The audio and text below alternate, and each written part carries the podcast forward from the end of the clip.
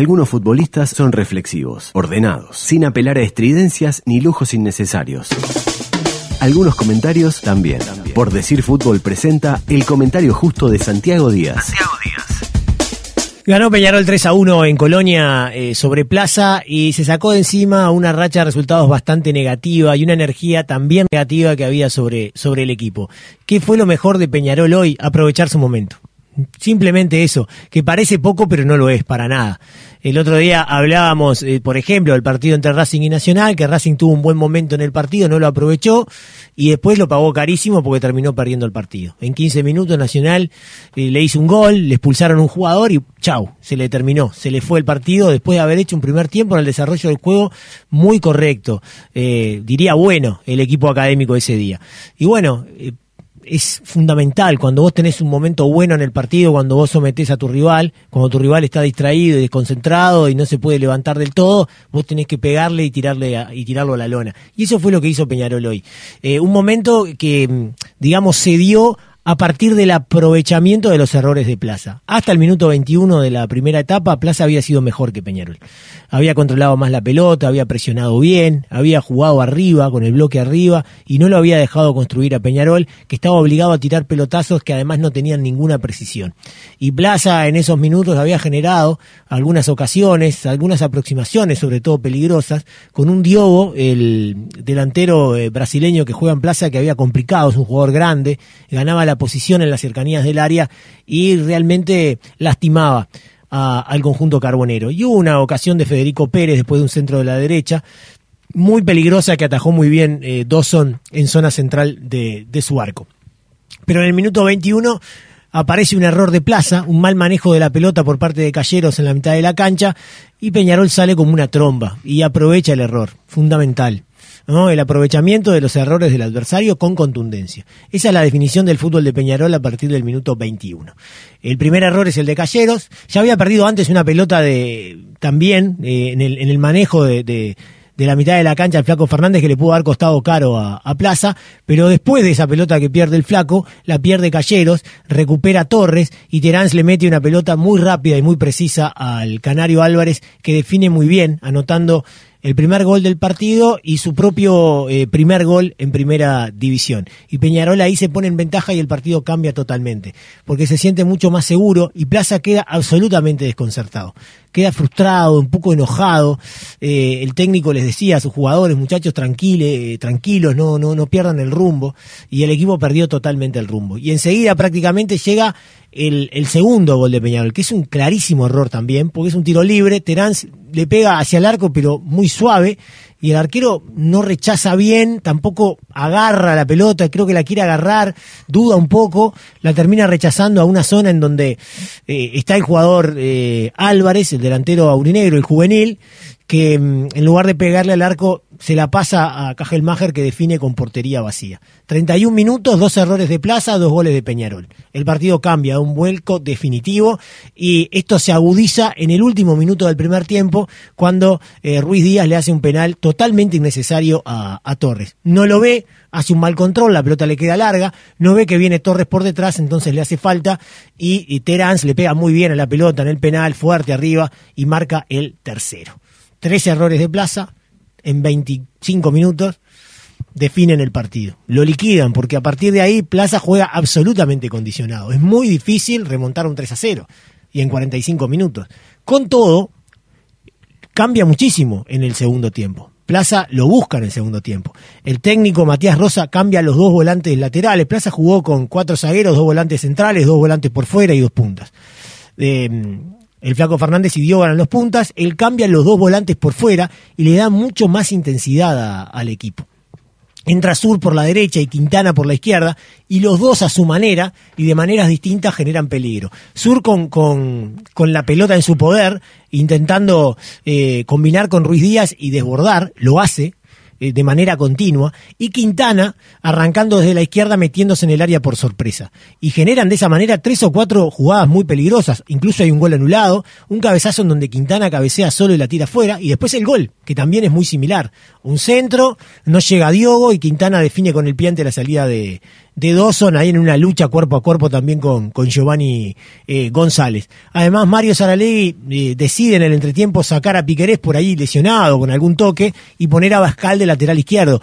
Y la verdad que, que, que a Bascal le costó eh, adaptarse al partido, a veces no es fácil, y, menos cuando el rival carga mucho el juego por ahí. Le costó mucho a Bascal y, a todo el equipo controlar a Plaza eh, por ese sector derecho del ataque Pata Blanca, que complicó a Peñarol. Lo complicó y le hizo un gol y en esos primeros 15 minutos además tuvo otras ocasiones. Hubo un remate de Calleros muy bueno y otras jugadas eh, muy peligrosas. Ya hablé del gol anulado, del cabezazo de Quintana, o sea, estamos hablando de tres o cuatro jugadas peligrosas. En un momento Plaza coqueteó con el 2-3, hizo el 1-3 y coqueteó con el 2-3. Y Peñarol estaba eh, realmente complicado. Recién pasando los 15 minutos logró salir de, del asedio de Plaza y, y, y logró reaccionar. Y ojo que esto a Peñarol ya le pasó en el partido pasado. ¿eh? En el partido con Colo Colo, Peñarol hizo un buen primer tiempo y en los primeros 15 de, la segunda mitad hipotecó su, su, chance y terminó perdiendo el partido porque no se pudo adaptar al resultado. Claro, hoy había sacado una diferencia de, de, de tres goles y pudo administrar. El técnico Saralegui después eh, hizo más cambios, eh, colocó a, a un zaguero y, y sacó a, al Canario Álvarez y quedó con eh, una línea de tres zagueros, eh, puso a Juan Acosta, entonces eh, lo, lo, lo, lo, puso de, de, de, lateral volante por izquierda y, y Giovanni González de, de lateral volante por la derecha, tratando de controlar las, las, las carreras de los jugadores de plaza por las bandas laterales y al mismo tiempo evitar que los centros, bueno, terminaran en los pies o en la cabeza de un jugador de plaza con tres zagueros centrales. Y bueno, eh, Plaza se fue diluyendo, mantuvo el control de, de, la pelota, mantuvo la progresión territorial, pero ya no tuvo la profundidad ni generó el peligro que había generado en esos primeros 15 minutos de, de la segunda mitad. Y el partido entonces eh, se fue eh, diluyendo, se fue ya acercando al final con un Peñarol que tuvo dos o tres eh, corridas que perfectamente pudieron significar eh, el, cuarto gol. Hubo una bastante clara de Sergio Núñez, eh, algunas jugadas de Terán, que para mí fue de los mejores jugadores de la cancha, también peligrosas. Nunca pudo concretar, pero siempre la sensación de gol a partir de los 20, 25 minutos del equipo carbonero en las contras era bastante fuerte. Final entonces del partido con el 3 a 1.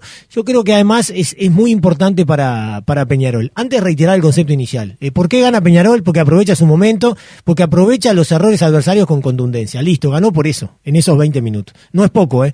Parece poco. Cuando uno lo dice así, dice, ah, mirá, pero qué mérito tuvo. Ese mérito. que no siempre se tiene y cuando no se tiene generalmente te termina costando caro. Peñarol lo hizo con muchísima contundencia. En un momento en que el rival estaba muy mal, muy mal, que fueron esos últimos 25 minutos de la primera parte, eh, Peñarol sacó tres goles de diferencia. O sea, definió el partido. Y después la pasó mal Peñarol, eh, no, no, no tuvo reacción o no tuvo la reacción adecuada en esos primeros minutos de, de, la segunda parte, pero el daño ya estaba hecho, producto de ese aprovechamiento y esa contundencia. Y eso es muy meritorio y es muy importante en el fútbol actual, en donde todo es tan parejo y en donde todo se resuelve por, por detalles. Detalles que pueden muchas veces cambiar la historia de, de un partido. Es muy importante porque Peñarol venía de dos empates 0 a 0 a nivel local, no había hecho goles, y venía de perder en la Copa Libertadores. Había una aureola negativa, había como una energía eh, muy mala onda en el equipo carbonero. Eh, versiones, peleas, cosas que no, no, no, no, no ayudan. No ayudan y sobre todo no ayudan cuando uno va perdiendo y cuando uno no consigue los resultados. Y esta victoria descomprime. Eh, para ganar la apertura no le va a dar. Fue Nacional y especialmente a Rentistas le llevan una diferencia importante. No le va a dar pero si hoy no puntuaba, ya también la cosa empezaba a complicarse pensando en la tabla anual, ¿no? Que todavía falta mucho también porque está el intermedio, el clausura. Pero igual es como que hubiera acentuado esa mala onda generalizada que se produjo en los últimos, en los últimos días. Y esta victoria lo deja bastante más tranquilo, a la espera de lo que suceda el jueves en la Copa Libertadores. Por el lado de Plaza, de los últimos siete partidos, solamente ganó uno. ¿No? Este, que fue el partido pasado con Wanderers. No está bien, está complicado. Y además de eso, si mañana ganan Defensor, Boston River, Danubio, bueno, eh, los que logren la victoria se le van a ir acercando. River, Wanderers, estoy nombrando a todos los equipos que están metidos ahí en la tabla del descenso. Si ganan, lo van a ir metiendo en esa, en esa pelea por la tabla de, del descenso. Hoy empezó bien, pero sus errores lo terminaron condenando, por lo cual terminó cayendo ante un equipo carbonero que aprovechó los errores adversarios, que tuvo contundencia y ganó, me parece con justicia, en la tarde de hoy en el Estadio Prandi de Colonia. El fútbol se escucha distinto. Escucha distinto. Subí la radio. Para meter la pelota al fondo de la red, primero hay que llegar al área rival. La estrategia, el planteo y el análisis del juego lo trae Guzmán Montgomery. A ver, Guzmán, ¿qué tenemos hoy? Peñarol decidió en el segundo tiempo defenderse con una línea eh, casi de 5 por momentos y le dio la, pelota a Plaza que terminó con el 55% de la posesión contra el 45% de Eso hoy. Eso hoy, algo que decíamos, que Peñarol viene bajando desde que Saraley asumió. También es verdad que jugó contra equipos como Torque y Liverpool que tienen mucho la pelota, pero por ejemplo, contra Liverpool tuvo el 46% de la posesión, contra River, que fue el, partido donde más la tuvo, el 50%. 51%. Apenas eh, iguales prácticamente, ¿no? Y contra Torque el 42%. Y contra Torque en el primer tiempo la tuvo Torque todo el partido, recordando que Penal jugó con 10 suplentes ese día, ¿no? Y contra Colo Colo 39% de posesión en un partido de la Copa donde también se replegó mucho por más que el primer tiempo jugó bien. Así que un equipo que ha perdido en esto. En el segundo tiempo podría haber optado defenderse con la pelota. Es un equipo que, como decíamos, hace 380 pases, el cuarto que más hace en el fútbol uruguayo, con una precisión, eh, precisión del 81%, donde tiene a Trindade con el 88% de efectividad en pases y a Gargano con el 92%. Recordemos que Gargano salió en el segundo tiempo y por ahí perdió un poco. Bueno, el partido pasado lo sacó a Gargano, pero ya ha entrado el segundo tiempo. Esta vez lo sacó ya derecho, ¿no? Él dijo él dijo que había demorado el cambio de Vergano en el partido con Colo Colo. Que recordemos que hizo el penal. Hizo el penal y no jugó bien. A Valencia no lo agarró nunca, pobre Gargano, eh, en ese momento del segundo tiempo contra Colo Colo. En esta ocasión Mario lo saca de entrada Gargano pero también el, partido, equipo pierde el control del partido, ¿no? No, no sé si es solamente culpa de Gargano el tema, ¿no? No, se la jugó por Matías de los Santos cuando la otra opción que tenía quizás era Vado, que es un jugador que también eh, ofrece casi la misma cantidad de pases que Trindade y aparte es el más jugador para que, tener la pelota. Es el jugador que hace más pases al tercio final de, de Peñarol, pero optó por Matías de los Santos, que es un juvenil que eh, hoy ha, eh, Saraley apostó también por varios jugadores de la casa, quizás como algo que quiere imponer también dentro del club. Por el lado de Plaza en el segundo tiempo, las, variantes del entrenador fueron con Leandro Sur y con Dible, dos jugadores que son los que más hacen centros en el equipo, algo que decíamos que igual es con un porcentaje muy bajo, y Dible, que también es el jugador que más regates hace por partido, con 10, es el quinto que más hace en el fútbol uruguayo, pero con una precisión del 51%, si lo comparamos con Pelistri, que tiene eh, casi el 65% es eh, Dible hace uno bien y uno mal, podríamos decir. Cuando entró Dible ya el dominio de Plaza en el segundo tiempo se había diluido bastante también, ¿no? El mejor momento de Plaza fueron los primeros 15 minutos con los ingresos de Suri y de Quintana, que, que generaron cosas interesantes y lo complicaron a Peñarol, que la verdad que en ese momento le costó reaccionar. Igual que le pasó el otro día.